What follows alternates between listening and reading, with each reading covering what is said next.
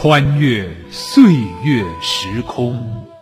主席斩钉截铁的一挥手说：“快，赶快办，要来不及了。”拨开历史迷雾。我是周恩来，吴法宪同志，你要以空军司令员的身份亲自下达命令，三台你就停在那里，不准动。揭秘风尘史实，评说风云人物。老林说旧闻。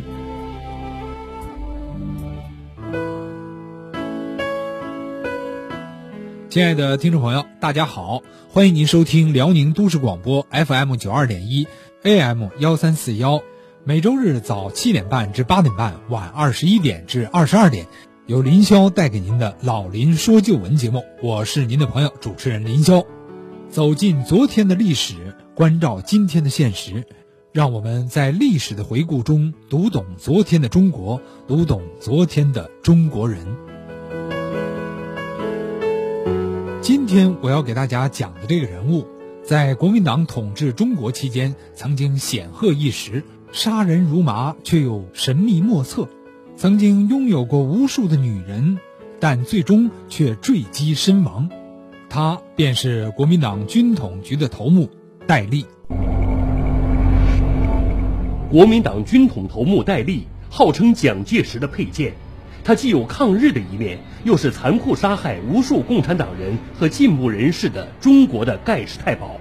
同时，戴笠也是追逐美色的情场高手，许多美女少妇被他始乱终弃。最后，他是如何将著名影星已经结婚的蝴蝶追求到手的？一九四六年三月，戴笠又是如何在青岛飞往上海的一场空难中坠机身亡的？请听老林说旧闻。戴笠的风流与坠机之谜。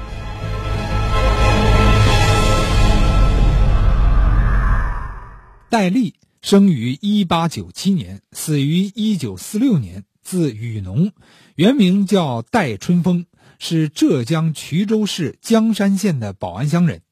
早年呢，曾经就读于浙江省的第一师范学校黄埔军军官学校第六期。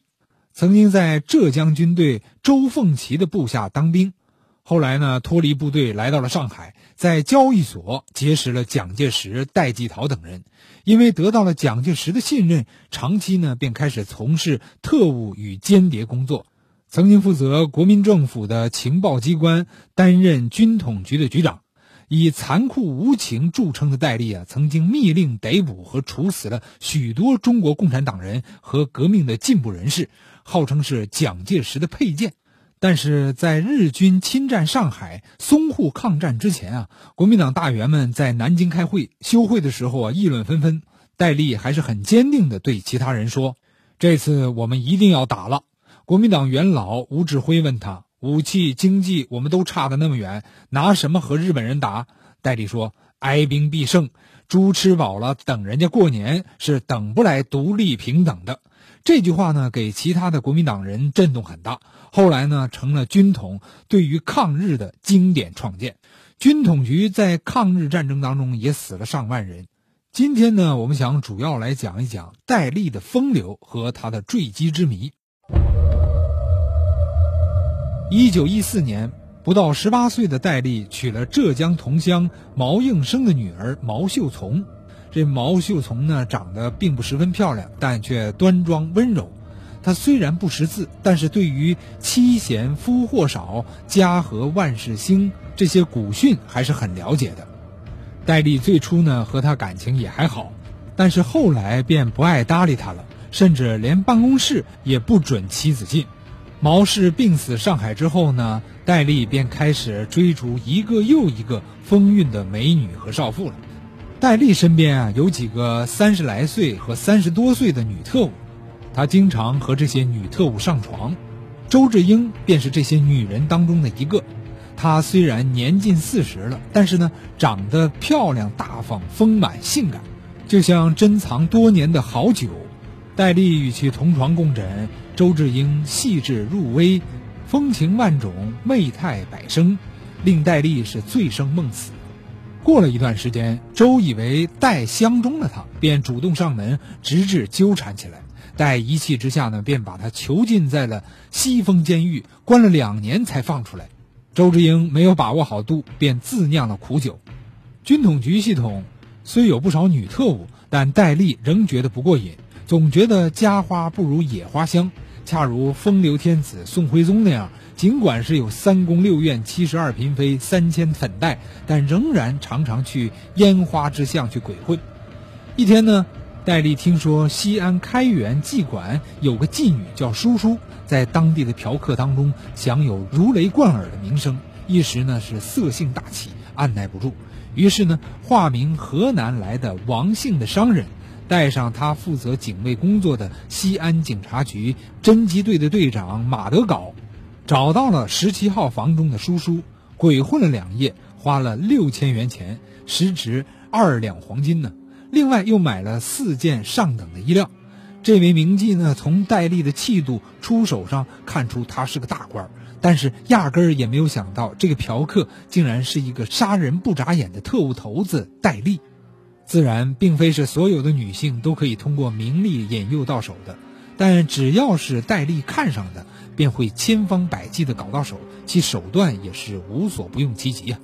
有一天，戴笠呢到了第三战区拜访第二集团军的司令王敬久，王司令不免设宴款待。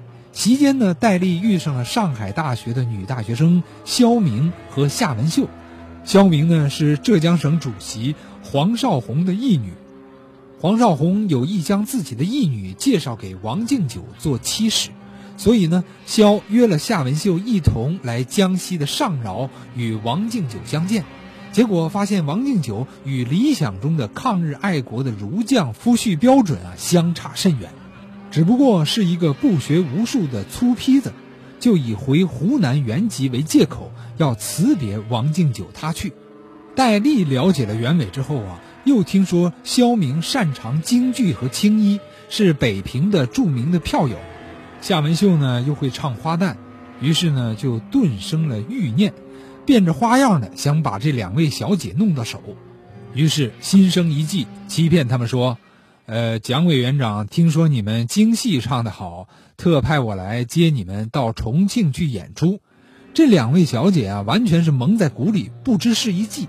第二天呢，他们便上了汽车，汽车不是开往剧场的，而是开进了。望龙门看守所，继而呢又被关进了白公馆的监狱。戴笠回到了重庆以后呢，派人用两乘滑杆将他们抬进了戴公馆。戴笠将他们蹂躏了一个多月，玩腻了，便以通共匪为罪名，判他们了一个无期徒刑，投进了西风集中营，直至戴笠死后啊才被释放出来。有一天，戴笠忽然想到。蒋校长的成功不是得力于贤内助宋美龄的辅佐吗？要想在事业上有更大的成就，恐怕也少不了贤内助的辅佐呀。我虽然经常在外面打游击，尝过不少女人的味道，可是终究比不得贤内助啊。毛氏夫人已经故去多年，再不续弦恐怕也不妥。于是呢，他便着手物色一位贤内助，按照宋美龄这种贤内助的标准来选美。有一天。戴笠遇到了女特务叶霞宅，结果立即被她所吸引。叶姿色出众，能歌善舞，在交际场中是很活跃的，而且呢非常善解人意，八面玲珑。戴笠见到这个如花似玉的女人，顿生一见钟情之感，觉得她很适合做自己的贤内助。以往呢，戴笠勾引女性以占有对方的肉体、纵情声色为目的。而此次对于叶小姐，目的却是要明媒正娶，让她做压寨夫人，因而呢，在做法上自然不同于对待其他的女性。戴笠先是调阅了叶霞宅的档案，继而呢，又派人考察了叶的行为举止，看他有没有不良行为，然后直接与叶接触。一天晚上，戴笠邀请叶霞宅跳舞，只见叶舞步轻盈婆娑，就如一只小燕子。戴笠也是舞场上的老手，自然舞步点映，超凡脱俗。越跳情意越浓，两只会说话的眼睛啊，双方是眉飞色舞，光彩逼人，都在对方脸上瞟来瞟去，流露出一种难耐的情绪。戴笠十分惬意，深感自己眼力不错。一天呢，戴笠想到宋美龄曾毕业于美国，要想让叶小姐成为宋美龄那样的贤内助，非得送她去美国留学不可。主意已定，戴笠便开始对叶着意培养，先在国内进修，后又送到美国镀金去了。刚刚送走叶霞宅，忽然又一个新的美人跃入了戴笠的眼帘，这就是重庆外事训练班的毕业生于书恒。于小姐是湖南人，国民党中央政治大学外语系毕业。早在学校期间，便是闻名全校的高材生和校花。她不仅生得漂亮，而且才华出众，能说一口流利的英语，故为许多人羡慕。戴笠一见于书恒，便觉得他在色相、气质、风度、应酬、伶俐、干练方面都比叶要高上一筹。于是呢，又将续弦之意寄托在于书恒的身上。于书恒生得弯眉大眼，端庄秀丽，十分标致。戴笠一见倾心，便把他带在身边做他的随从。当然，这位如花似玉的女秘书每天和戴笠厮混在一起，没过多久，两人便睡到了一块儿。这样一来呢，于便同时具有了双重身份：白天呢是随从秘书，夜晚呢是秘密夫人。那个时候啊，于小姐年方二十出头，正当青春妙龄。而戴笠呢，则年近五十了，虽然欲念没减，可是心有余而力有点不从了。为了讨于小姐的欢心啊，戴笠是特服了春宫秘方，使出了一生的手段，弄得于小姐是心惊摇荡，全身舒坦。果然是了断了与自己原来的心上人的情思，抱定了主意与戴笠厮混一辈子。原来啊，于小姐早在家里啊就已经和表哥周学光订了婚。戴笠花言巧语，迫使于书恒解除了与表哥的婚约。戴笠生怕这位仙女一般的美人啊从手中飞掉，不仅对于小姐是体贴备至，而且呢还特意把于的母亲、妹妹、弟弟从湖南接到重庆，并且经常前去探望，显出百般的孝心。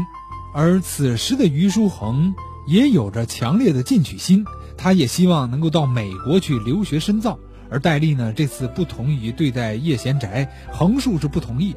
不过有一天，戴笠却突然提出同意于书恒赴美国留学，并且主动呢替他办好了护照、签证，订好了机票，把于书恒高兴的是几乎跳起来。于忍不住的问道：“你怎么又同意我赴美国留学了？怎么舍得我？”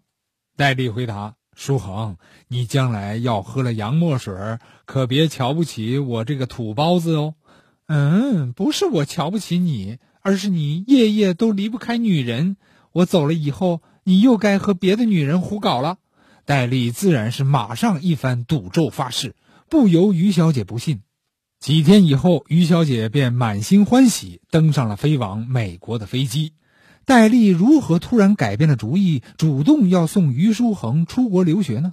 原来啊，就在此时，戴笠一生崇拜的影后蝴蝶来到了重庆，而且蝴蝶遇上了很大的麻烦，需要戴笠鼎力相助。此时的戴笠呢，已经不是抗战前的戴笠了，人也多了，枪也多了，名也大了，权也大了。戴笠是老鼠爬秤钩，自己称自己，觉得自己啊如日中天，有可能把蝴蝶追到手。于是呢，他便打定主意送走于书恒，一心一意追求蝴蝶。此时的蝴蝶啊，虽然已嫁为人妇，但仍然是美貌绝伦，不愧为是一代红星啊。当时著名的小说家张恨水描写蝴蝶，落落大方，一袭女儿之态，性格深沉、激情、爽利，兼而有之，如与《红楼梦》中人相比拟，十分之五六若宝钗。十分之二三若袭人，十分之一二若晴雯。当时啊，蝴蝶的照片到处可见。戴笠见了蝴蝶的照片，不禁情思连绵，春意荡漾，恨不得马上就能与胡见面。在抗战期间，上海失陷之后啊，蝴蝶随丈夫潘有生去了香港，继续活跃在影坛上拍片。蝴蝶本来开始打算在香港投安，谁知道日本人又找上门来，邀他赴日本拍一部题为《蝴蝶游东京》的电影，宣扬所谓中日亲善，这不是明摆着为日本人明目张胆的做汉奸吗？蝴蝶这才意识到问题的严重性，便与丈夫一商量，决定逃回大陆。行前呢，蝴蝶夫妇将历年积存的财物装成了三十个箱子，委托杨惠敏女士装运回国。这杨惠敏女士啊，当时也是家喻户晓、人人皆知的风云人物。淞沪抗战期间，我军八百将士坚守在四行仓库，与日本侵略军血战。杨小姐作为女童子军的代表，冒着枪林弹雨向八百孤军献旗。杨的英勇行为感动了全国，受到了各界舆论的赞扬。后来呢，杨惠敏小姐受到了国民政府赈济委员会的派遣，前往香港。接运爱国抗日人士到大后方去工作，在香港期间，杨小姐与蝴蝶夫妇颇有交往。此后呢，蝴蝶夫妇将三十箱东西啊放心的交给了杨小姐，请代运回国。蝴蝶悄悄逃出香港的爱国行为受到了国内舆论异口同声的赞扬。不料，当蝴蝶夫妇过了西贡，步行至淡水。抵达广东韶关的时候，却得到了三十箱物品被劫的消息，蝴蝶失宝自然是伤心之极呀。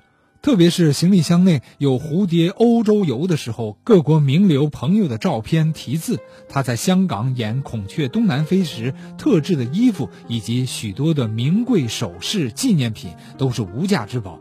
获悉遭劫的消息，胡心急如焚，急忙向当局报案，因一时未能破案。蝴蝶在桂林大病一场，他在上海时的好友杨虎和杜月笙等得悉情况之后，立即致电戴笠，请他帮忙破案。戴笠闻此消息，不禁喜出望外，连呼真乃天赐良机啊！立即致电邀请蝴蝶夫妇赴重庆。军统桂林站的特务奉命为蝴蝶夫妇买好了机票，并送到了他们手中。于是，蝴蝶夫妇于四二年十一月二十四日正式抵达重庆，应杨虎邀请，住进了范庄杨虎的公馆之中。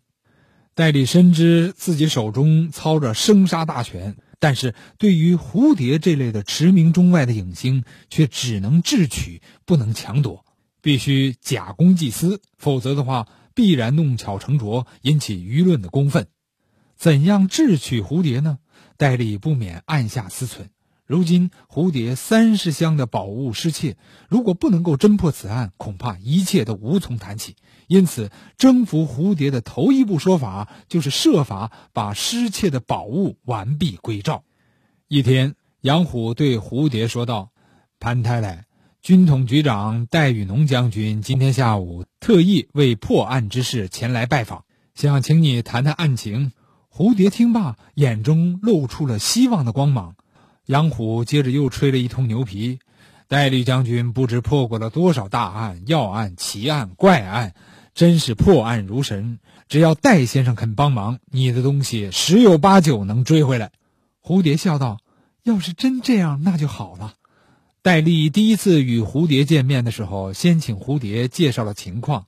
蝴蝶一边流眼泪，一边诉说着杨慧敏骗走了他的东西。戴笠不慌不忙，先请蝴蝶把所失窃的物品开出了一个详细的清单，然后彬彬有礼地表示一定要尽快侦破此案。此时的戴笠已经登上了他一生的权力巅峰，以军统局副局长兼财政部机司署署长，又兼战时的货运管理局局长。再兼中美合作所的主任，可谓呼风唤雨，名声显赫。他立即派出了得力的干将前往湖南的株洲，会同当地军统组织，将杨慧敏及其未婚夫赵乐天押到了重庆。不久，又移往了西风集中营。据杨慧敏供认，箱子用船只运到了东江面时，突然蒙面大盗在江心拦截，将全部的箱笼装换上快艇，驶往虎门而去。戴笠马上派人员赶赴广东东江一带，组织侦破此案。军统广东省地方站及其下属见戴笠亲自过问此案，于是三天一个电报，两天一个电话，就像皇帝老子的十二道金牌催命一样，自然不敢懈怠，使出浑身的解数，以便早日交差。军统广东站果然神通广大。很快便在东江实心寄卖商店发现了一只价值五千元的钻石戒指，立即向戴笠报告。戴笠不露声色，秘密派特工郑三零日夜兼程前往购买。郑三零到了东江，找到了实心寄售店的老板郑石心，经过讨价还价，终于以四千元价格成交。郑三零将钻石戒指立即派人送给了戴笠，自己则暗暗潜伏在东江继续侦查。蝴蝶的钻石戒指外形与英国女王伊丽莎白的右手戴的钻石相仿，造型别致。所不同的是重量不一样。蝴蝶的钻石重量为女王钻石的四分之一。郑三林用重金购回了钻石戒指，经蝴蝶鉴定，确认是完璧归赵。蝴蝶对钻石戒指失而复得喜出望外，不免对戴笠一再感谢，并且对他的才能和办事效率夸奖了一番。戴笠则暗自兴奋不已，而当特工郑三林找个借口想再次找到郑时新再买一只时，接待的伙计王虎说：“啊，真不巧啊，郑老板去虎门要两天的时间才能回来。”郑三林听罢，心生狐疑，回到了驻地，突然接到戴笠十万火急的密电，立即逮捕郑时新，并押到重庆。郑三林自然不敢怠慢，然而此时。郑时金未归，郑三零只得埋伏人马等待。哪知魔高一尺，道高一丈。原来东江实心寄卖店是东江大道的销赃黑店。蝴蝶钻石戒指一出售，立即引起了扮演伙计角色的王虎对郑三零的注意。第二天，郑三零又提出再订购一只同样的戒指，更使王虎确信这个销赃黑店已经开始暴露。郑三林等郑时新不归，不免急得团团转。忽有部下来报，不远处发现了郑时新的尸体。郑三林不免大吃一惊，到现场一看，发现郑时新已被人暗杀。郑三林脑子一转，忽然意识到王虎才是时心寄卖店的真正主人，杀人灭口定是王虎所为。他一拍大腿，连呼上当了，于是率领特务直扑寄售店去逮捕王虎。但却发现王虎早已不知去向，只好如实报告戴笠。戴笠眉头一皱，计上心来。他按照蝴蝶开列的失窃账单，派专人到国外去购买。不久，蝴蝶的意大利皮鞋、法国香水、德国的玻璃丝袜等等，通通如数归还到了蝴蝶面前。蝴蝶详细清点，发现许多物品竟比原来的款式更好，价格更高。尽管有一些照片资料无法找回，但是能追回这么多的珠宝衣物，蝴蝶已经心满意足。通过这件事情，戴笠给他的恩惠，对他的一片情谊，他也早已心领神会了。接着，戴笠又把蝴蝶夫妇从饭庄接出，安排住进了中山路一百五十一号。这里衣食住行和各种物品以及勤杂服务人员等一应俱全，免费供蝴蝶夫妇享用。蝴蝶对戴笠自然又增加了三分情谊。你说这戴笠手中得有多少权力和金钱？这种腐败，你说国民党还能不玩完吗？接着，戴笠又利用手中的权力，为蝴蝶的丈夫潘有生谋取了一个财政部专员的肥缺，派他赴昆明就任。潘本来就是商人，乐得到外面去做官发财享福，于是放心的把蝴蝶交给了戴笠关照。为了博得蝴蝶的欢心，戴笠费尽了心机。蝴蝶只要说一句话，戴笠就会把它当成圣旨，立即派人去办。蝴蝶想吃什么，立即会有专人来买；蝴蝶想穿什么，立即会有专人送来。蝴蝶大病之后，身体恢复较慢，戴笠看在眼里，疼在心上。不但邀请中西名医为蝴蝶治病，购买名贵的补品，还在百忙之中每日登门看望，和蝴蝶聊天解闷。不仅如此，他还派了江山籍的何琼梅悉心的照料蝴蝶的生活。本来蝴蝶在上海吃腻了国际饭店的干培鱼翅、生焖对虾和油爆海参等等，如今吃了何琼梅做的糟溜鱼片，觉得味道更加鲜美。何秀梅做的拿手好戏——桂花千层糕，蝴蝶吃罢笑道：“这种千层糕真是比慈禧太后吃的茯苓饼还要可口。”戴笠闻言哈哈大笑。随后，戴笠又为蝴蝶专门换了豪华的神仙洞公馆，为避人耳目，戴笠将蝴蝶从公开的地方转移到这里，从此呢，戴笠常常来此与胡幽会，陪他一同由重庆坐小汽车至歌乐山，再由歌乐山坐滑车至神仙洞，穿梭往来，神不知鬼不觉。而蝴蝶心里面也有一些不安，觉得欠了戴笠一份厚债，却无从报答。随着两人情深意切，渐渐的，他们开始秘密同居。作为情场上的高手。戴笠对蝴蝶确实倾注了满腔的爱，而且他奇迹般的一改过去到处追逐女人、猎取美色的行为，同时也解开了于书恒等人身上的袅袅情思。